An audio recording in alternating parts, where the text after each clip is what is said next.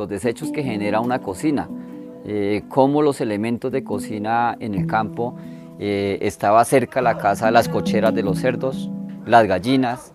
eh, los pececitos, inclusive muchas personas tenían al pie de su casa su poseta de cría de sus propios peces. Eh, los animalitos que vienen con nosotros como arraigo, como los perritos, los gatos, las diferentes clases de animales. Cómo estos desperdicios de cocina se convierten en alimento de ellos, de esos animales, y cómo se convierten también esos desechos en los elementos de huerta para, para fertilizar, para abonar y para producir más la comida. Entonces, muy importante para nosotros desde desde el campo los traemos como arraigados y como vemos en las plazas de mercado de la ciudad ese gran desperdicio de toneladas de comida que para nosotros todavía son servibles, que son materiales que se pueden convertir en, en alimento para muchas soluciones en la ciudad donde la gente no tiene dónde cultivar, no tiene los espacios de producción. Eh, en el campo que a veces nuestra productividad se crecía tanto que se desperdiciaba la comida, cómo se pueden reutilizar y puede dárseles un entorno de, mostrar una ciudad más limpia, más ordenada, un territorio más sano y cómo esto, en vez de convertirse en un desorden en la ciudad, se puedan convertir en elementos que son eh, para nuestro mismo beneficio.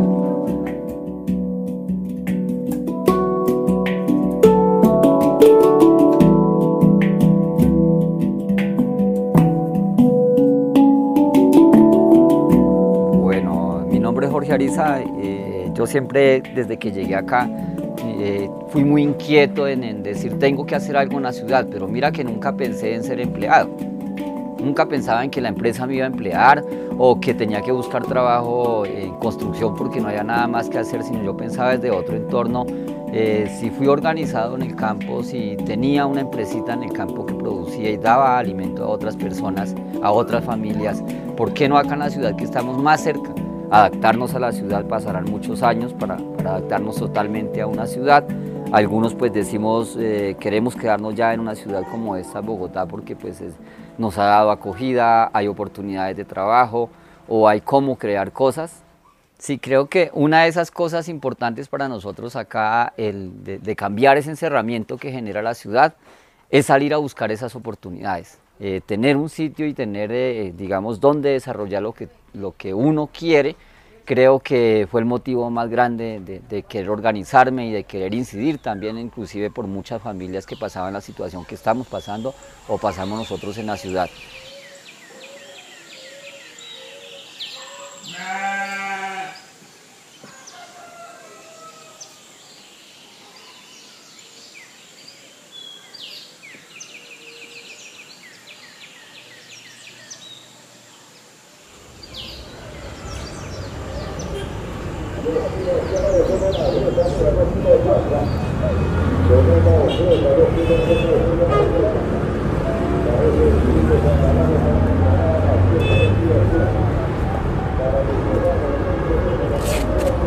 A Bogotá sobre todo es un cambio muy duro para todos nosotros y para pues, las familias que llegamos del campo, pero aquellas familias que nunca han conocido la ciudad, en el caso que le sucedió a Nuri, la familia, a nuestros hijos que no conocieron ciudad sino campo, nacieron allá, pues muy difícil. Yo siempre digo llegar como a, un entorno de una selva, con diferencias que es en, muro y en cemento, a un campo que es totalmente con sus ruidos, con sus paisajes, con todo lo que contiene. Eh, dejar eso allá y llegar a esta ciudad es un cambio muy drástico. Eh, lo primero que miramos es hacia dónde están nuestras montañas, hacia donde hay terrenos amplios, eh, hacia donde hay un espacio, que uno no se sienta con ruido, no se sienta con trajín de tanto carro, de tanta gritería. Entonces eso es un cambio muy fuerte, fue para nosotros. cuando nos llegamos a este sitio fue lo que más anhelamos tener el espacio de la huerta, porque uno se siente otra vez como en el territorio donde ha perdido, donde estaba, o el que siempre ha anhelado tener encontrarse con la naturaleza, encontrarse con el ruido. De acá nos levantamos a las 5 de la mañana y hay unas mirlitas cantando aquí, unos insontes cantando en los arbolitos altos.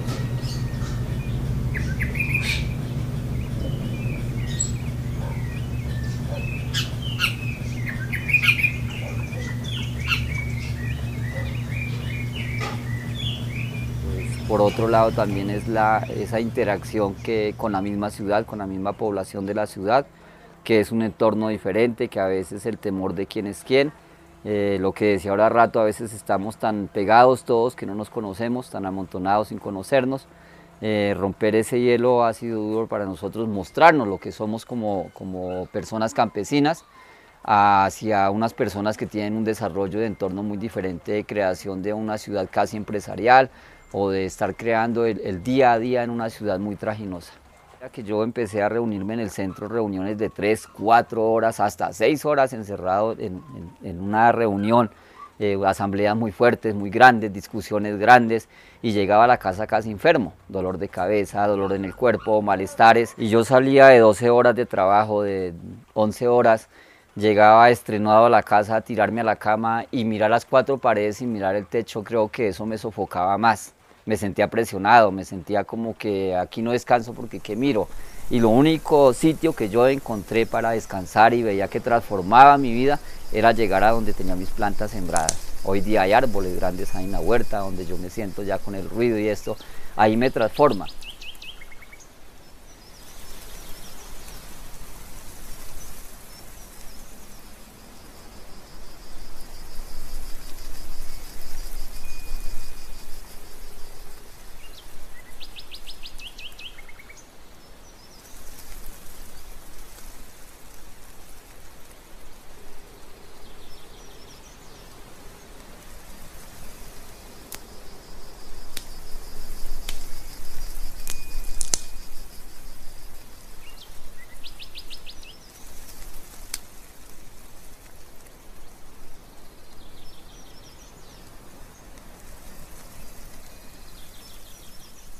Muchos no tuvieron esa capacidad de llegar a la ciudad y llegar al sitio donde les correspondía o a reclamar sus derechos. Muchos se quedaron esperando que las garantías de, ese auxilio que venía en camino para ayudarnos en la ciudad, esa mano que nos podía atender, a ayudarnos a, fortalecernos y crecer en la ciudad, iba a llegar muy pronto, pero no fue así. Eso me obligó pues a participar, a buscar esos espacios en la ciudad, de construcción de política social, de esas oportunidades, y de visibilizar un poco dónde estábamos. Para mí muy importante en Bogotá fue poder visibilizarme. Eh, hago un recorrido de más de nueve años en Bogotá, donde empecé a participar pues, en esos espacios abiertos hasta llegar a formar un comité central de vivienda de reclamación de lo que una vivienda contiene para víctimas, lo que exige el requerimiento de un espacio de desarrollo en Bogotá para una familia sin desintegrarse, sin tener que, que acudir a, a un empleo por debajo de un salario mínimo o a ser empleados cuando éramos empleadores. Entonces transformar eso en una ciudad me ha motivado, exigir también esos derechos, aunque no los tengamos todavía, aspiramos de que por lo menos nuestra, nuestra voz alcance a llegar a esos estados donde hay inversión, donde hay eh, esa mano que nos pueda atender y decir si su reclamación tiene un sentido y es que el sentido es tener una calidad de vida como se planea en Bogotá, que la gente tenga buena calidad de vida, no solo los que tienen dinero, sino también aquellos que somos de escasos recursos, pero que somos creativos y podemos llegar al nivel inclusive de ser de, consumidores a productores. Eh, al encontrar unos espacios de, discusión política, de encontrar procesos, de encontrar gente que hablaba entonces de, cómo construir ciudad, de cómo se mueve la ciudad, de qué genera la ciudad, eh, desde el ámbito del campo que uno le hablan de Bogotá y que Bogotá es la ciudad de oportunidades, pero también le presentan la cantidad de fábricas, de empresas que contaminan, de todo el tema de basuras que contamina Bogotá. Eso me hace llegar a una ciudad y encontrar unas calles totalmente y unas quebradas totalmente contaminadas y decir qué pesar porque es que en el campo nuestras aguas son limpias, nuestros caminos son limpios, o sea, allí se vive un entorno de limpieza profunda y llegar a una ciudad donde encontramos la población campesina asentada sobre un basurero, sobre una quebrada contaminada, sobre unas vías que generan un ruido terrible, un transporte muy lento, sobre una problemática social muy grande, pues eso hace que pueda incidir en, en la transformación de lo que éramos nosotros a lo que se puede hacer en la ciudad.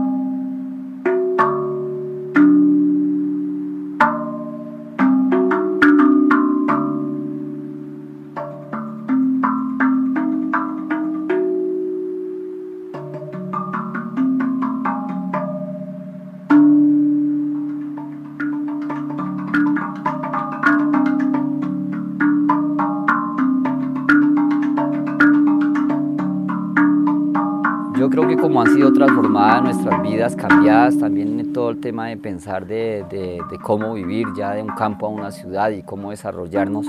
Eh, lo mismo ha pasado con los elementos que hay en la ciudad y que se desechan o que nos sirven a nosotros como elementos para construcción o para el bienestar o para negocios o para cualquier cosa.